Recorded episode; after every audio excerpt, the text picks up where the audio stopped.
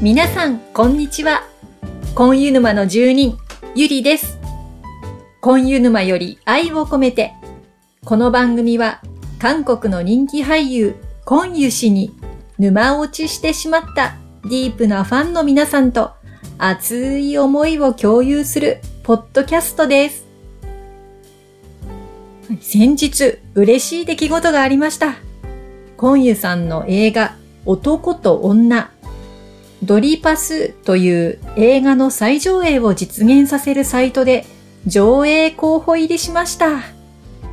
週明けに3位以内に入っていれば候補入りするのですが、今年1月の時点ではまだ4桁の順位だったんです。千何百何十何位みたいな。それが半年経たずにですね、ついに3位以内に入りまして、見事上映候補入りしました。まあここから本当に復活上映までたどり着くにはなかなかいろいろ大変かもしれないんですけど、ここまで来れたことがもうびっくりです。だって4桁だったんですよ、順位。ねえ、本当にコンユさんのファンの力ってすごいなーって思いました。またドリパスのサイトでファン登録すれば上映決定、チケットの販売ですね、開始になりますとメールが来るそうです。で、予定枚数売れれば上映されます。届かないと上映されないそうで。さてどうなりますかね。もうファンの声で復活上映となれば、コンユさんにもニュースが届かないかなと期待してます。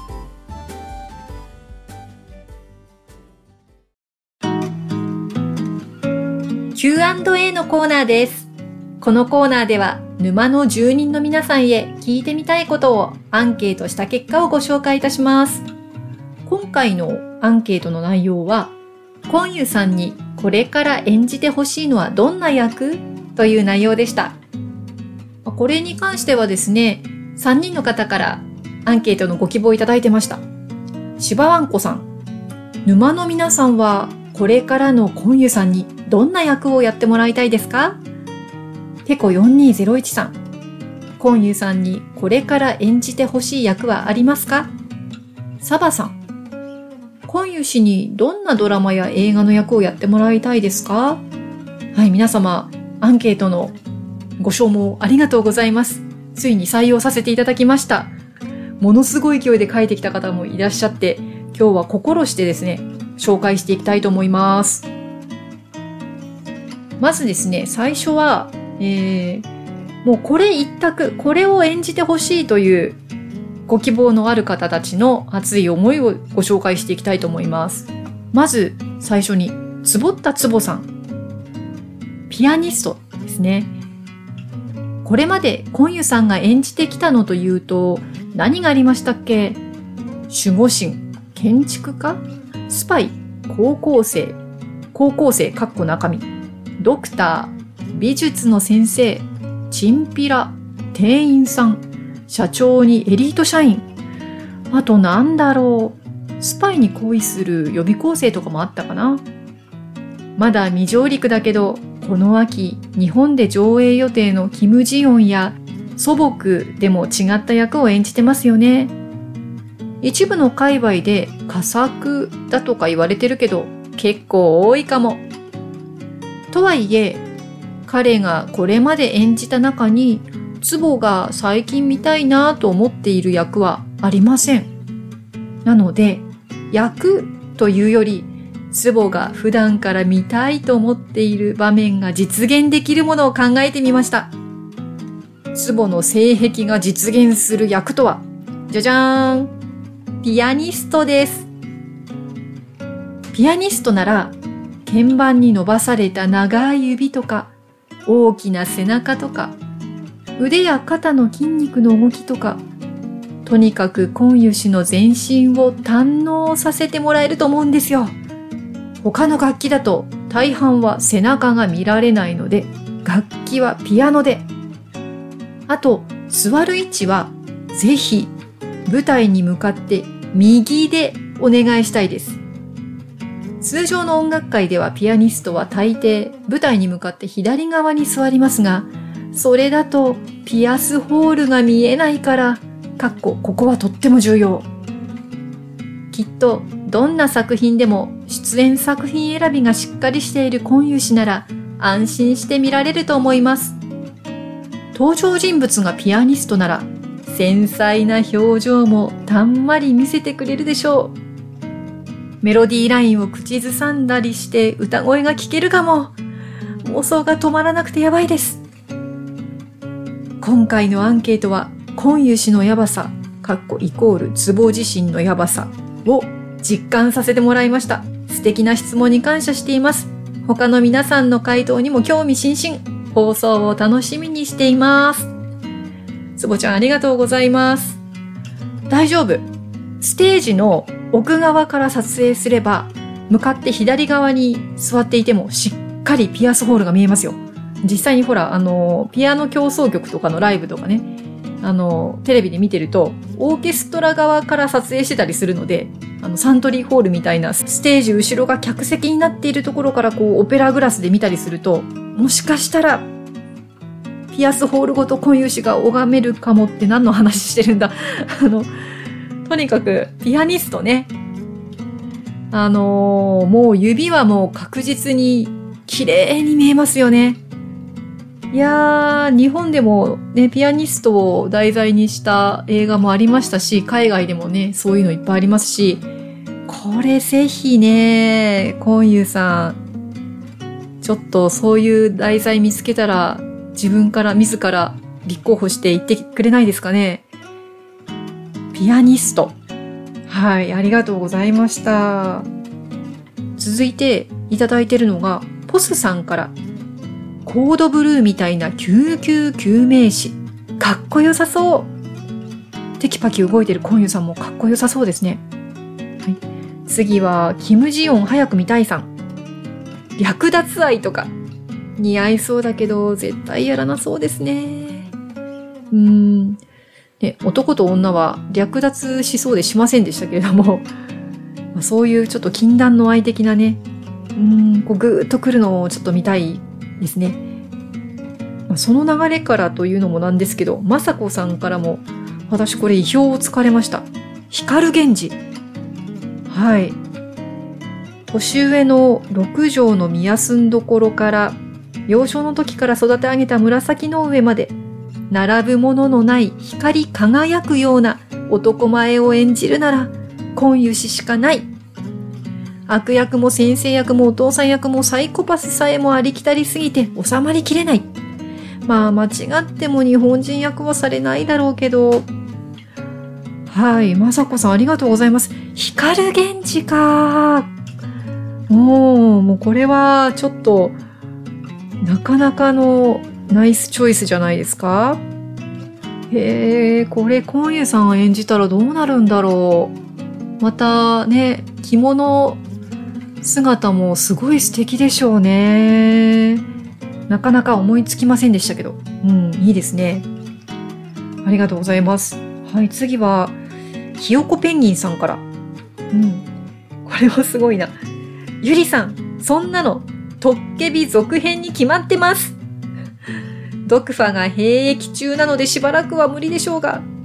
でも見たいぜひ見たいそしてできれば、コヒプリの時のように、ゴーンちゃんとたくさんイチャイチャして、最終的には二人で年を取って、ハッピーエンドでお願いしたいです。それを見ないと他の役はまだ私には考えられません。幸せすぎてデレデレなってるところ、ぜひ演じてほしいです。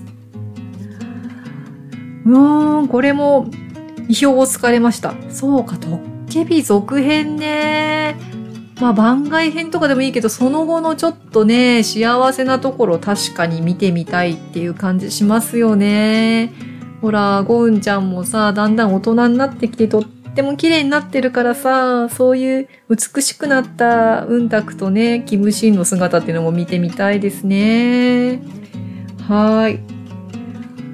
えー、さて、次はですね、ベリーちゃんからいただいてます。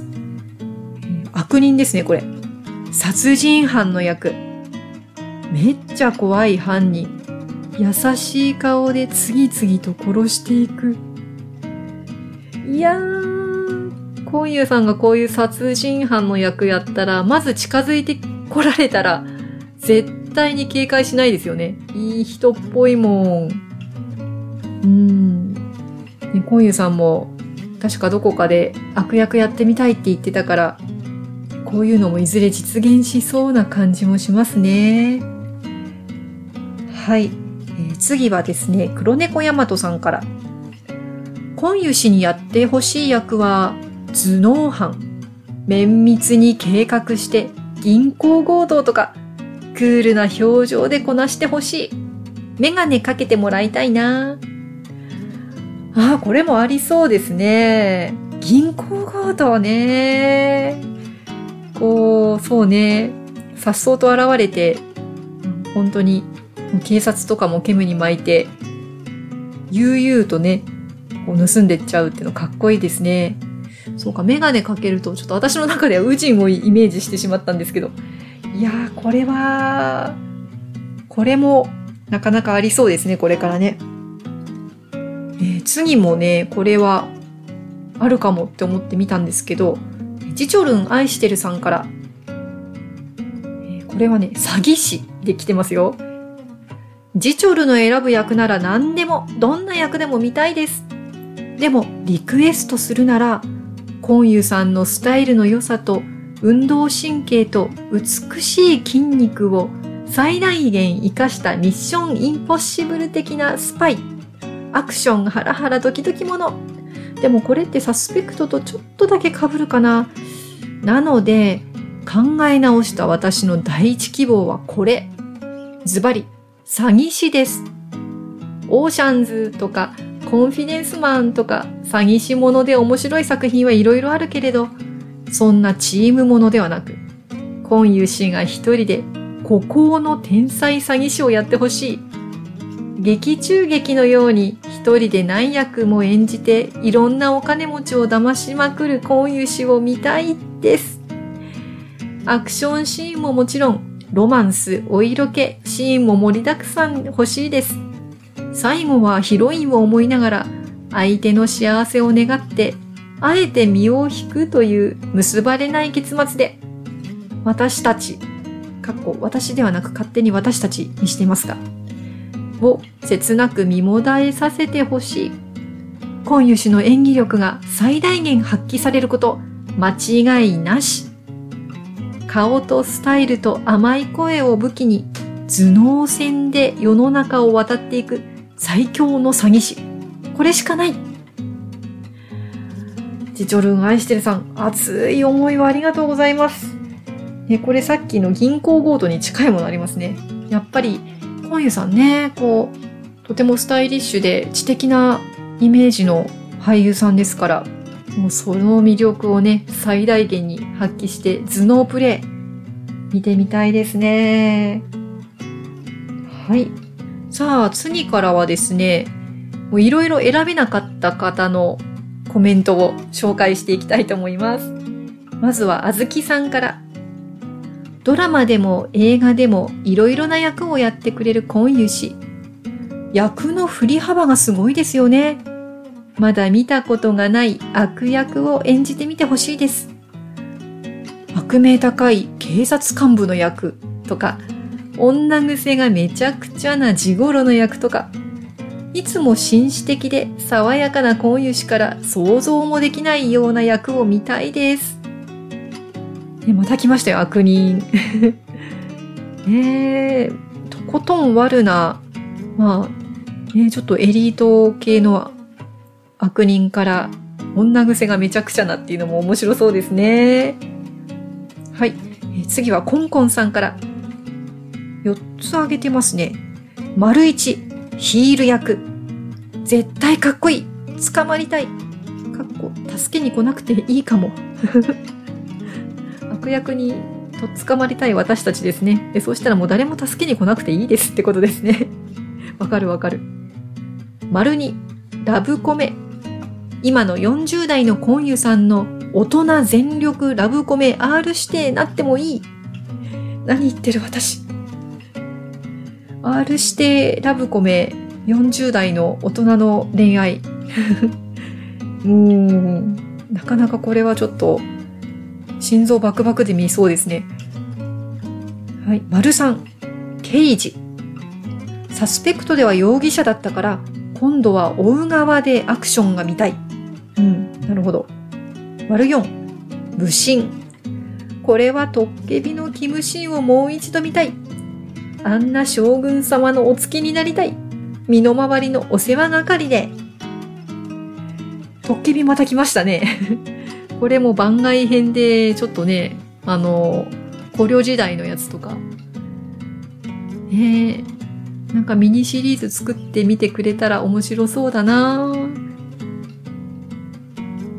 はい。次はリエさんからですね。まだ演じていない役は、職業で言えば刑事や弁護士などが上がると思いますが、ミーハーな願望で言えば、断然パイロット。絶対制服似合うと思うし、得意な英語も披露できる。でもあまりにミーハーすぎて無理かも。なので現実可能な範囲で凡人を演じているが、ある目的のために超犯罪者になった超頭脳明晰なサラリーマン。今普通の隣にいる夫が悪者だったら、いろんな意味で婚友氏にゾクッとしたいです。シングルファーザーの役。キッチンに立つ婚友、子供に添い寝する婚友、買い物する婚友、仕事と育児の両立にバタバタする姿を見てみたい。で、これ、もしかしたらキム・ジヨンの男性版みたい。笑い。いろいろ出してくれてありがとうございます、りえさん。やっぱりちょっとこう、知的なね、感じが出てますよね。パイロットもね、これ想像しなかったね。なんかこう、パイロットで、飛行機乗ってるところにこう、凶悪犯が来て、ハイジャックされそうになってなんとかとかいうのも、見てみたい感じがします。あと、シングルファーザーね。うん。こういうのもなんか似合いそうですよね。はい。さあ次は、運命の出会いに感謝さんから。婚友氏ならどんな役でも素敵でしょうけど、ビッグの白衣婚友似合ってましたよね。もっと見たかったけど、ユンジェの出番は少なかったから。バリバリの外科医とか救命医どうでしょう。あとは悪役？人情のあるマフィアのボスとか。スーツで決めた弁護士か検事。野球部かバスケの顧問の熱血教師とか。まだ私は今湯のすべての作品見てないから。もしかしたらこの中にやってらっしゃる役もあるかもですがうんそうね白衣の今湯さんそうねユンジェバージョンではなかなかちょっと見られなかったのでもうちょっと見てみたかったですね。やっぱりこう知的なイメージできますよね。弁護士とかね。そういう感じで。はい。次はライさんから。軍人の役。コンユさんの筋肉に軍服は恐ろしいくらい魅力的に決まってるし、そんなコンユ氏が銃を持ってのアクションやラブストーリーがあったら素敵すぎます。それか、コンユ氏が会社のお偉い人で秘密の社内恋愛のようなものも見てみたい。でも、今湯氏の魅力は人間離れしているから、トッケビみたいなファンタジーに出てくるキャラクターも、もう一度見たくてたまりません。ライさんありがとうございます。そうね、軍人の役はちょっとまた見てみたいよね。まあ、サスペクトもちょっと近い感じだったけど、軍服はね、ほんのわずかしか見えなかったんですよね。あの、回想シーンかなんかで。はい、ライさんには私も見たいものをこう綺麗にまとめていただいたような感じがします。はい、まだいろいろ続きますよ。本当にいっぱいあるな、今回。えー、次はね、ラムネさんからですよ。これも3つ箇条書きで開けていただいてますね。はい、まず1個目。トッケビの武神キムシンの姿がかっこよすぎて、時代劇やってほしい。時代劇難しくて見るの苦手だけど。二つ目。コンユさんが以前、何かのインタビューで、これからどういう役をやってみたいか聞かれてた時、サイコパスや多重人格者などやってみたいって言ってたので、演技力に定評のあるコンユさんがどんな演技を見せてくれるのかぜひ見てみたい。どんな役でも魅力的だと思う。はい、三つ目。私がコンユさんを知ったのが最近なので、40歳を過ぎたコンユさんでも、まだまだ独身の恋愛を演じてほしい。まだまだコンユさんに恋していたい。はい。いいですね。時代劇、悪役系ですね。あと、ねまだまだ独身の恋愛。うーん、どれも見てみたいですね。そう、恋愛ものをね、もっとやってほしいよね。ちょっと、ラインナップ的にまだ物足りないというか はい。さあ次は、婚礼沼の底さんから。もう、今湯氏が演じる役なら、結局はどんな役でも見たいです。でも、リクエストできるなら、バッキバキに鍛えた筋肉を持つ悪役、マフィアのボスとか、悪徳政治家、悪徳警官とか、凶悪犯。今まで見たことのないようなセクシーな悪役を見てみたいです。考えただけでもゾクゾクしますね。あとは、アナ恋。あなたの初恋探しますですね。アナ恋のようなコメディタッチのちょっと冴えない男の役もまた見たいです。できれば同時期にやってもらえると2倍楽しめるので、同時にお願いしたいです。同時上映。いいですね。全然違う役同時上映で見たら、ね、本当に私たちは二度美味しいし、あれ本当に同じ人だよねって混乱もしちゃいそうですよね。うん。そう最近のコンユさんの露出してる CM 系のね、まあ動画とか写真とかは割と綺麗な感じが多いので、バッキバキに鍛えた姿もたまには見てみたいですね。はい。次は、ケビさんから。ケビさん初参加ですね。ありがとうございます。コンユさんの新作なら何でも楽しみです。でも、それではアンケートにならないので、御曹司や医師、弁護士、エリート社員役などでビシッと決めつつ、プライベートはコンユさんの優しさを最大限引き出す柔らかい雰囲気の服装でギャップ萌えさせてほしい。個人的にはトッケビで着てたレモン色のニットベスト、チョキ？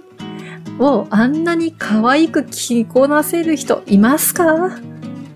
決めてるコンユさんとプライベートコンユさんにバックハグされたいです。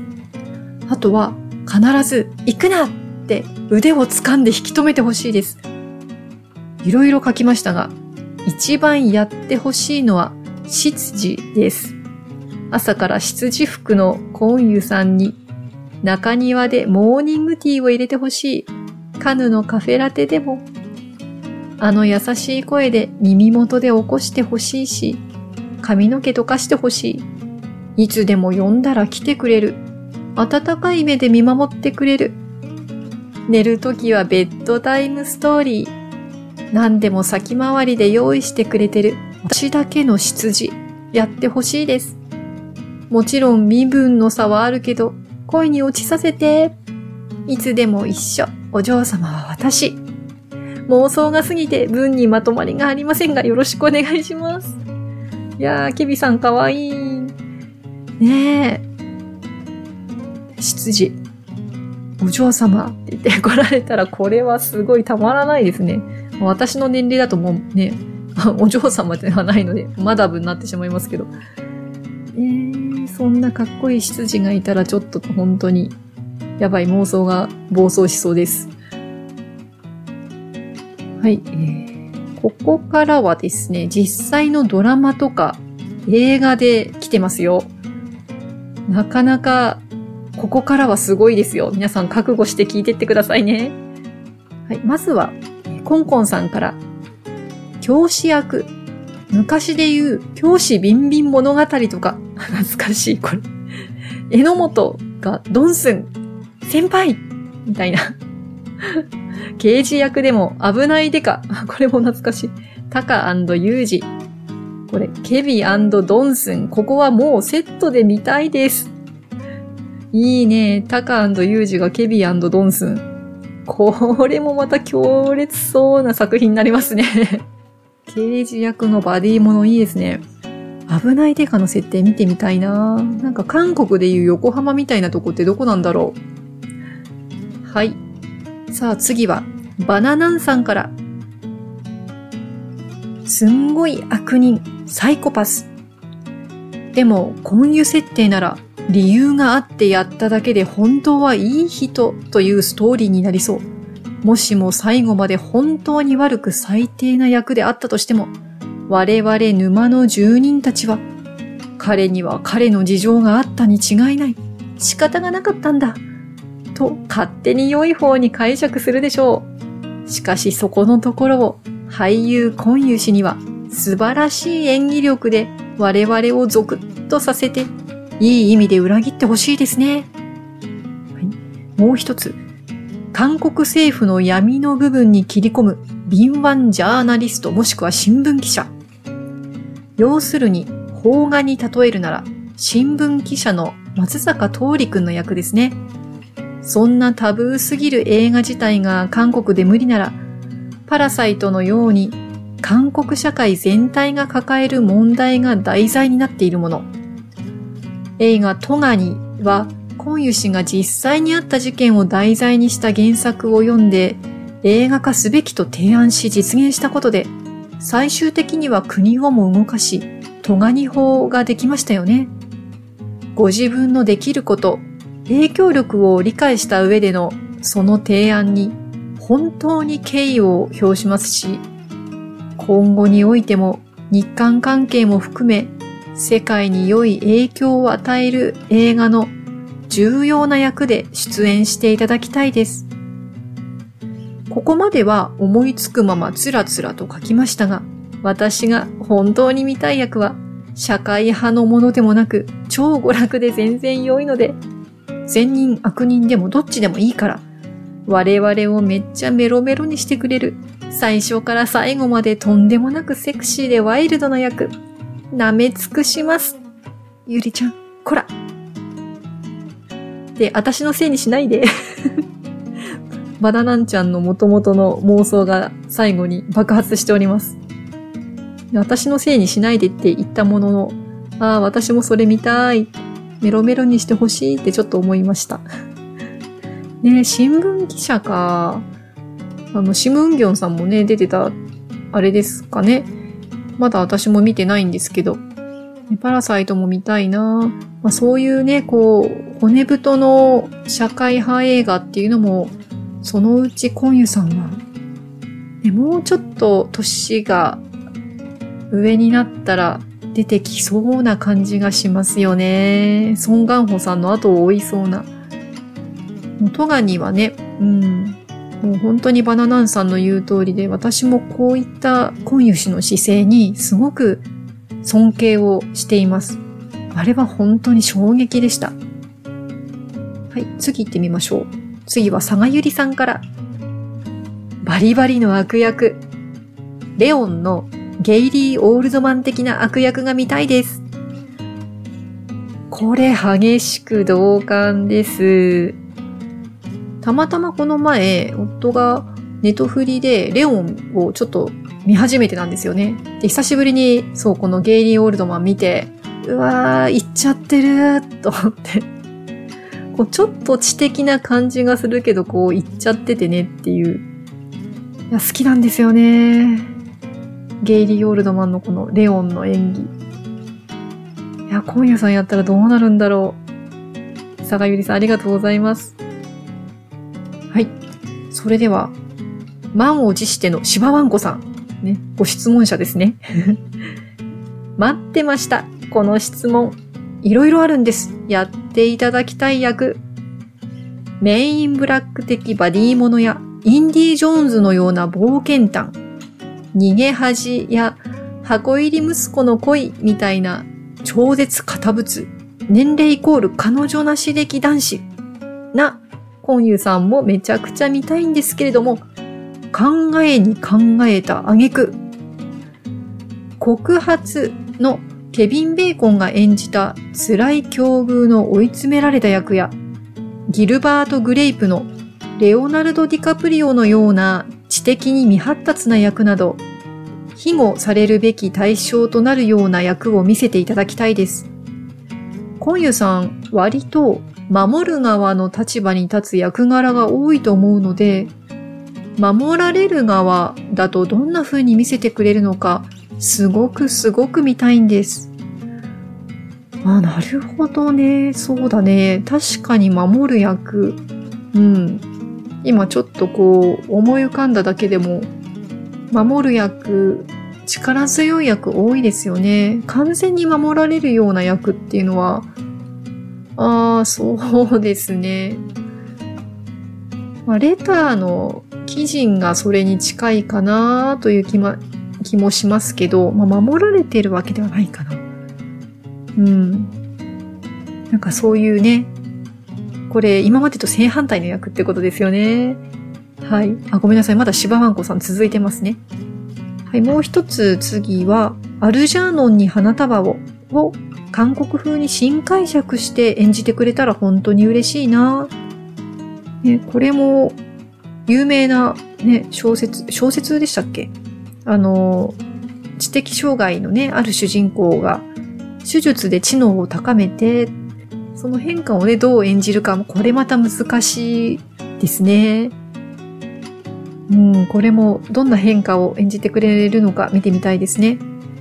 あとは単純にコンユさんに着てみてほしいということで、司祭服。司祭ってこのカトリックの神父さんの服ですね。司祭服。パイロット。軍人。和服。漢服。中国の服ってことですかね。料理人などなど。特に司祭服は禁欲的な感じがコンユさんの清廉な雰囲気にとてもよく合うと思うのです。ホラーは苦手とおっしゃっていたし、エクソシスト系じゃなくて良いので、司祭服姿のコンユさんも見てみたいです。韓国映画だったらできそうな気がしますよね。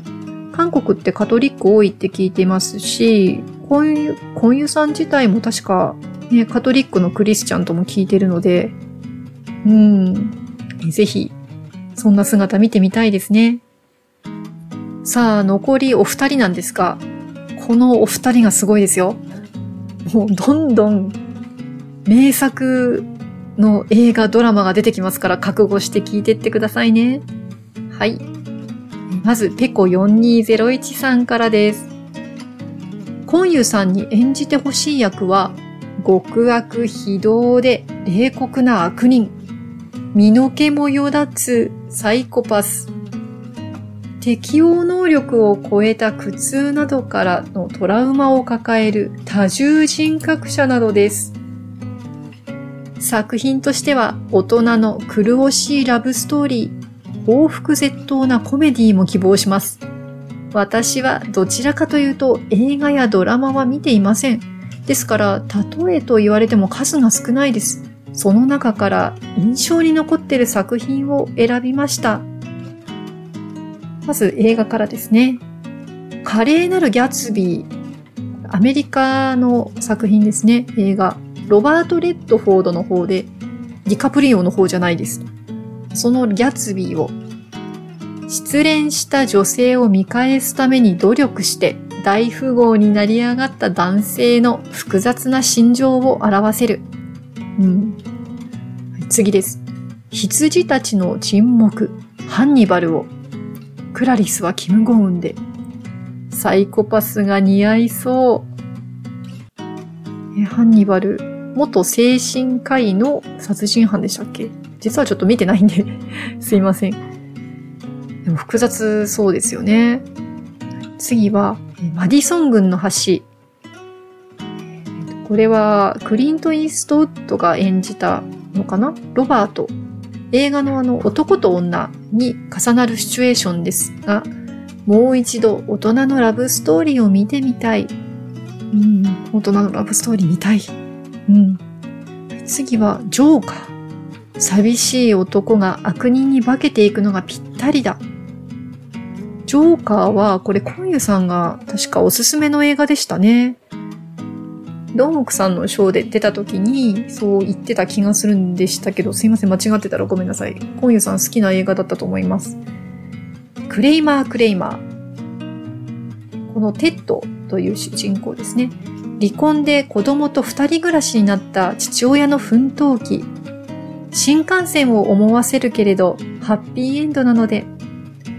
これはダスティン・ホフマンさんが演じてますね。そう、さっきね、リエさんがシングルファーザーの役を見たいと言ってましたよね。そう、結構4201さんも同じ思いなのかな。えー、クレイマークレイマーっていう映画なんですね。はい。次は、あ、これも私見たことある。レインマン。レインマンのレイモンドを。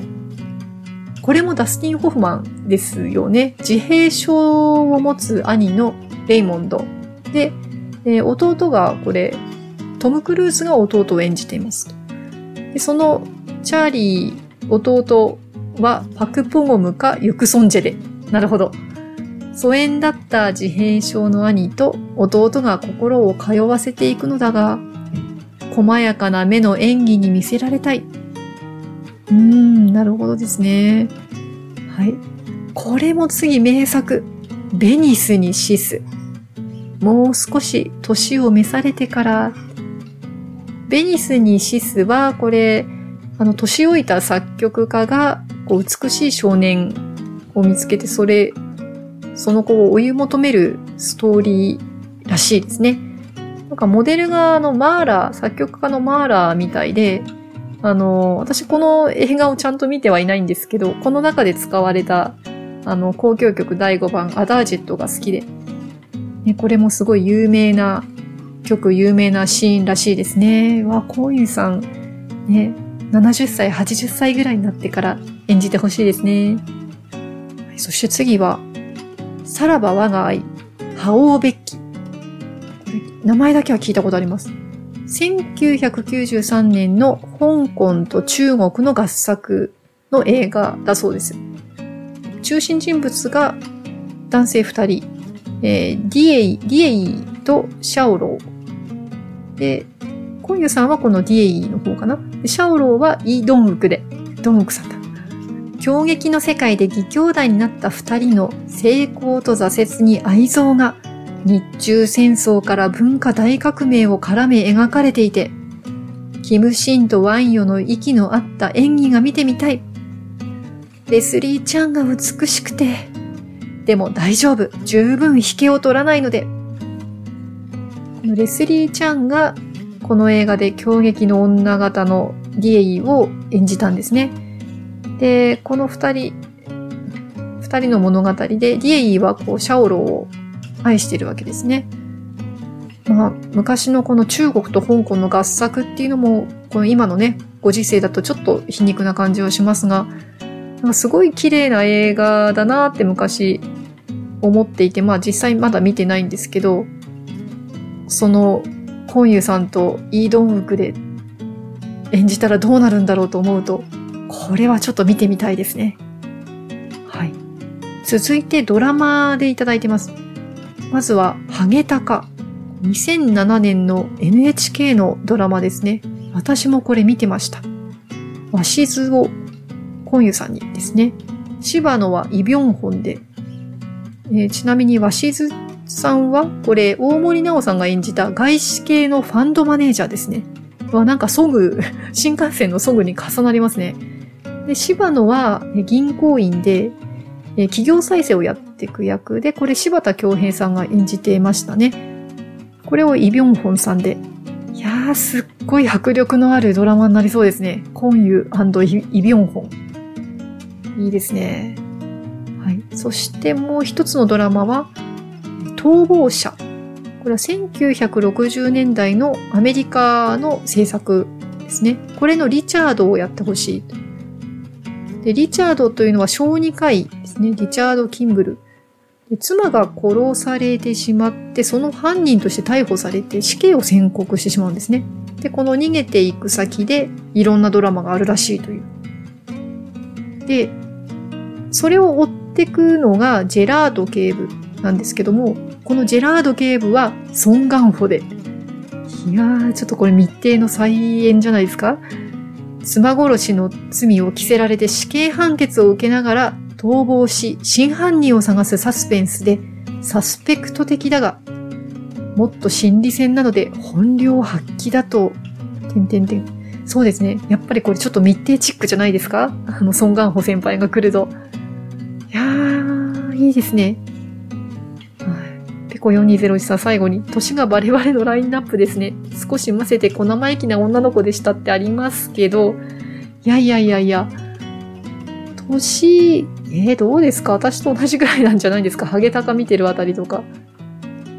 ね、結構私にとっても、あの、名前聞い。たことのある映画もドラマもね、ありましたんで、えー、だって、ペコ4201さん最初に私はどちらかとい。うと見てい。ませんがって、例えと言われても数が少ないって言ってこんなに出していただいて、もう、ねちょっと全部見てみたいです、これ。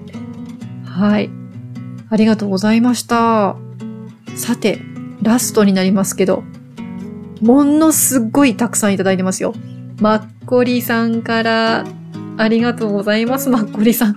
長文でいきますよ。でもね、これ、読んでると本当に面白いんだ。はい、いきます。以前より、コンユさんは悪役を演じてみたいと言ってますよね。私は普段悪役には心惹かれないのですが、コンユさんが演じたら一気に心持っていかれそう。例えば、コンユさんのこんな悪役を見てみたいです。スター・ウォーズのカイロレン。アダム・ドライバーですね。ダークサイドに落ちてしまうものの完全な悪になりきれず、揺れ動く人間臭さがあるキャラクターです。最終的には善の方に戻ってくるけれど、登場した頃はクールな悪役でした。コンユさんに SF のヒーローものは正直ピンとこないんですけどね。笑い。いいな、カイロレーン。私、カイロレーン結構好きなんですよ。ね、最初ちょっとね、あの、情けない感じもしてたんですけど、もう、最後のスターウォーズのエピソード9のカイロレンはもう、本当に素敵でした。ちょっと思い出すと涙が出てきます。はい。次、あ、これも、また、同じのいただいてますね。ペコ4201さんと。ジョーカー、来ました。ホアキン・フェニックス。数々の俳優が演じてきたジョーカーの中で、私が一番好きなのは、バットマンシリーズのヒース・レジャーが好きなんですけど、去年のホアキン・フェニックス演じたジョーカーもとても良かったです。これはジョーカーになってしまうまでのストーリーで、バットマンシリーズとは違う作品です。悲しいバックグラウンドと一言ではくくれない話です。そういう役をきっとコンユさんは素晴らしく演じてくれそう。先ほどもね、コンユさんこの映画好きだっていう話に触れてましたけど、これ精神に異常をきたしていく役なのかな？すいません、私もまだ見てないんですが。そういうこのアンバランスさを、コンユさんが演じたらもう天下一品じゃないでしょうか。はい。はい、まだまだどんどんいきますよ。ゴッドファーザーのマイケル・コルレオーネ。アルパチーノです。またすごいのに出てきましたね。悪役とは違うけど、マフィアの役。家業、マフィアは継がないと言っていた三男マイケル・コルレオーネ。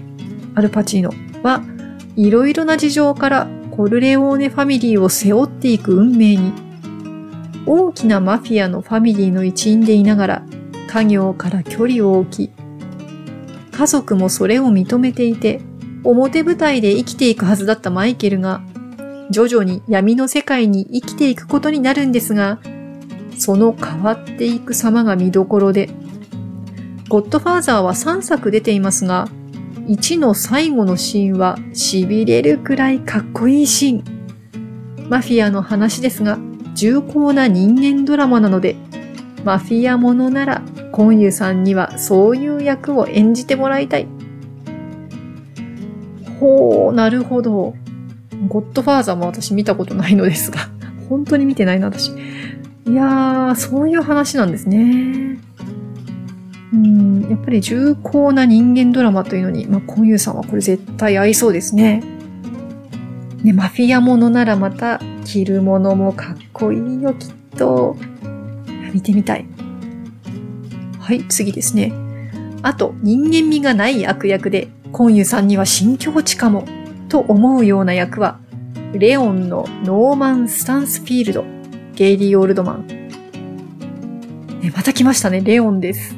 佐賀ゆりさんと、ね、同じ意見になりましたね。刑事でありながら、麻薬密売組織を牛耳る、ジャンキーな、残忍かつ冷酷な悪徳刑事。いやー、これも本当に、さっきもね、佐賀ゆりさんのとこで言いましたけど、いやー、言っちゃってるんだよね。ゲイリー・オールドマン。まあ本当にあの、レオンはね、あの、主人公のレオンがまあメインといえばメインだし、あの女の子のね、ナタリー・ポートマン演じてるあの女の子も、まあその二人の物語なわけなんですけど、あのゲイリー・オールドマンがいなかったら、だちょっと味気ない感じになってたかもしれないですよね。はい。いや、コンユさんがこれやるとしたらどんなキレっぷりをね、見せてくれるんでしょうかね。はい。あ、そして次のもこれまたね、ペコ4201さんと被ってますね。羊たちの沈黙のハンニバル・レクター。アンソニー・ホプキンス。頭脳も明晰なサイコ。狂気的だけれども、とても冷静なキャラクター。うーん。頭脳も明晰なところがコンユさんにぴったりですね。またこれもちょっと言っちゃってる役なんですかね。うーん。演じてみてほしい。ああ、そして次の、これは完全に言っちゃってるな。セブン。セブンのジョン・ドゥ、ケビン・スペイシー。こちらも頭脳明晰な最古な犯罪者。いやー、私これちょっと思い出して、背筋が寒くなってます。セブン。あれですよね、ブラッド・ピットとモーガン・フリーマンの刑事のコンビで、あの、7つの大罪をテーマにしてって、こう、殺人が起こっていくので、その犯人を追っていく役なんですけれども、あやばい。あのー、もうこの映画見た時の私のこの衝撃たるやすごかったので ちょっと結末を思い出して今震えております。いやー怖かった。そしてこの何とも言えないあの、どんでん返し。で、これをブラッド・ピットの方ではなく、ケビン・スペーシーの方。いや、これどうやって演じるんでしょうね、コンユさん。やるとしたら。はい。そして次は、これもまた、すごいのが続いてきますよ。アメリカン・サイコパトリック・ベイトマン。クリスチャン・ベールね。ウォール街で働く超エリート。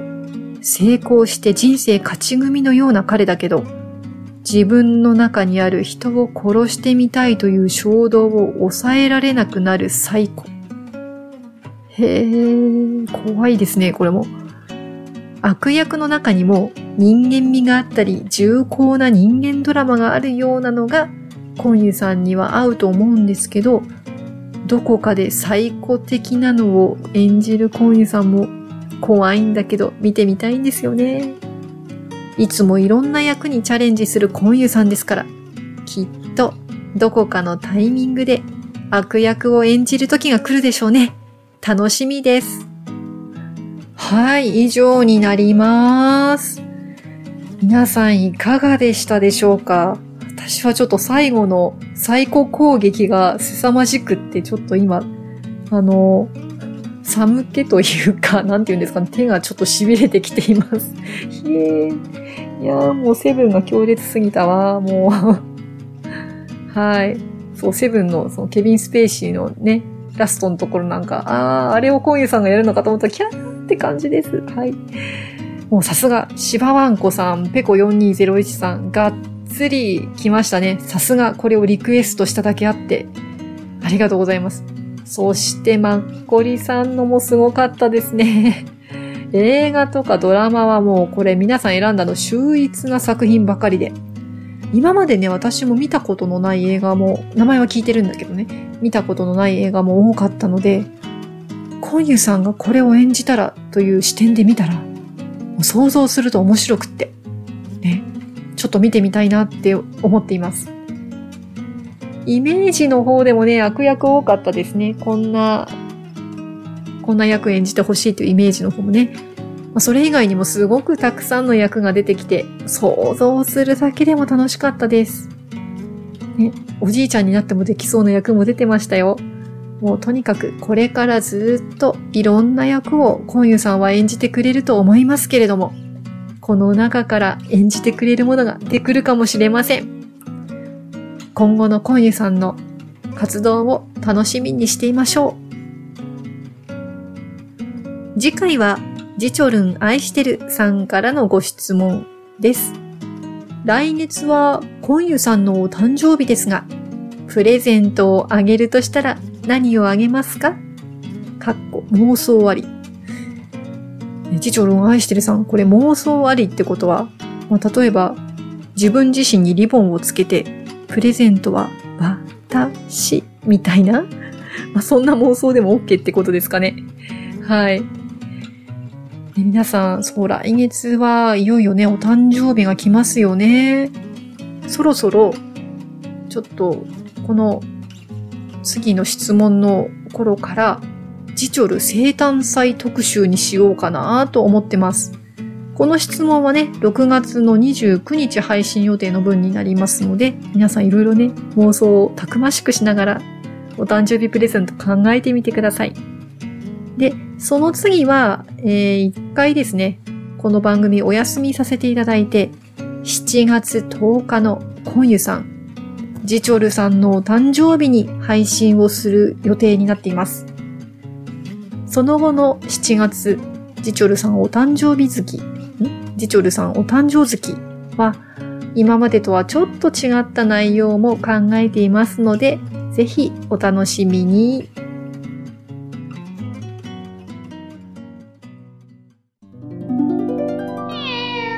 黒猫の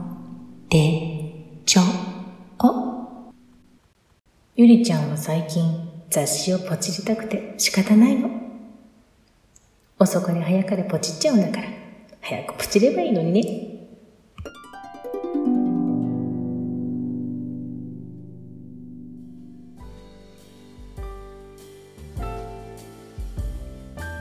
はい。黒猫の手帳。今日は私でしたね。私のことメモってたのね、黒猫ちゃん。そうなのよ。雑誌欲しいのよ。もうなんて言ったって素のね、ジチョルさんを私知りたくて。やっぱり雑誌のインタビューが一番だと思うんですけど、でもまだ珍しいでしょ。私我慢してるんですよ。でもね、それ我慢してるのは、私メルカリとかね、あんまりやってなくって、あれやったら最後だと思ってるんです、今。私のこの指の、制御できないこの指のことを考えると。黒猫ちゃん、思い出させましたね、私に。はい。はい。さあ、アンケート募集ですけれども、トッケビ特集のアンケートはしばらく、トッケビの大好きなセリフは、です。えー、次回は第9話、第10話でお願いいたします。2020年6月18日木曜日朝5時半です。また、沼の住人の方からのご質問は、コンユさんのお誕生日にプレゼントをあげるとしたら何をあげますか？かっこ妄想 OK。はい。これの締め切りは、2020年6月25日木曜日朝5時半になります。それでは、お聞きいただきありがとうございました。今湯氏への思いで皆様の日常が幸せいっぱいでありますように。